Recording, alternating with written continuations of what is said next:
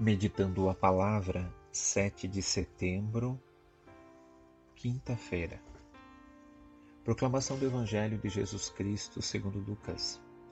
Naquele tempo, Jesus estava na margem do lago de Genezaré e a multidão apertava-se ao seu redor para ouvir a palavra de Deus. Jesus viu duas barcas paradas na margem do lago.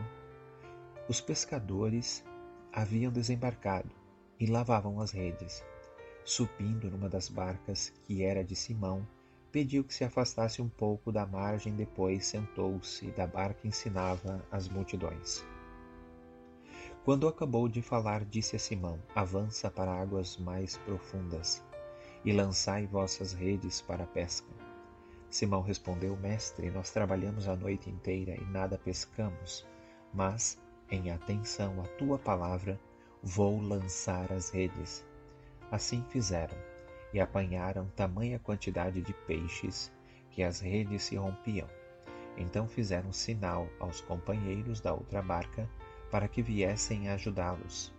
Eles vieram e encheram as duas barcas a ponto de quase afundarem. Ao ver aquilo, Simão Pedro atirou-se aos pés de Jesus, dizendo: Senhor, afasta-te de mim, porque sou pecador. É que o espanto se apoderara de Simão e de todos os seus companheiros por causa da pesca que acabavam de fazer. Tiago e João, filhos de Zebedeu, que eram sócios de Simão, também ficaram espantados. Jesus, porém, disse a Simão: Não tenhas medo, de hoje em diante tu serás pescador de homens. Então, levaram as barcas para a margem, deixaram tudo e seguiram a Jesus. Palavra da salvação. O episódio da pesca milagrosa é outro fato que se encontra em mais de um evangelho. Entendendo nós que cada comunidade apresenta sobre o mesmo fato algum aspecto próprio de sua reflexão. Em Lucas, a comunidade destaca os acontecimentos que rodeiam o primeiro momento vocacional de Jesus, dirigido àqueles pescadores, para deixarem tudo e corresponder ao chamado para segui-lo. Creio que podemos interpretar o episódio como alerta para a obra da evangelização. O primeiro alerta é deixar as seguranças da praia e nos aventurar mar adentro, nas conhecidas águas mais profundas ou na periferia, tanto a geográfica como a humana. Isto é importante porque, em geral, nós, como Pedro, nos saímos pela tangente com uma surrada desculpa do tudo o que era possível ter sido feito, nós já tentamos.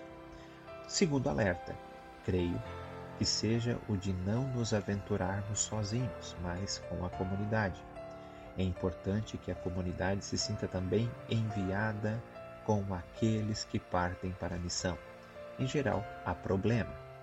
Quando se inicia alguma obra para satisfazer os dons de uma pessoa. O engajamento da comunidade é tão importante que, desde o momento que o método da evangelização do apóstolo Paulo não se encontrou resultado melhor que o realizado em comunidade. Nada te perturbe, nada te amedronte, tudo passa, só Deus não muda. A paciência tudo alcança, quem tem Deus nada falta, só Deus basta. Por intercessão de Santa Rita de Cássia, Deus te abençoe, te proteja e te guarde.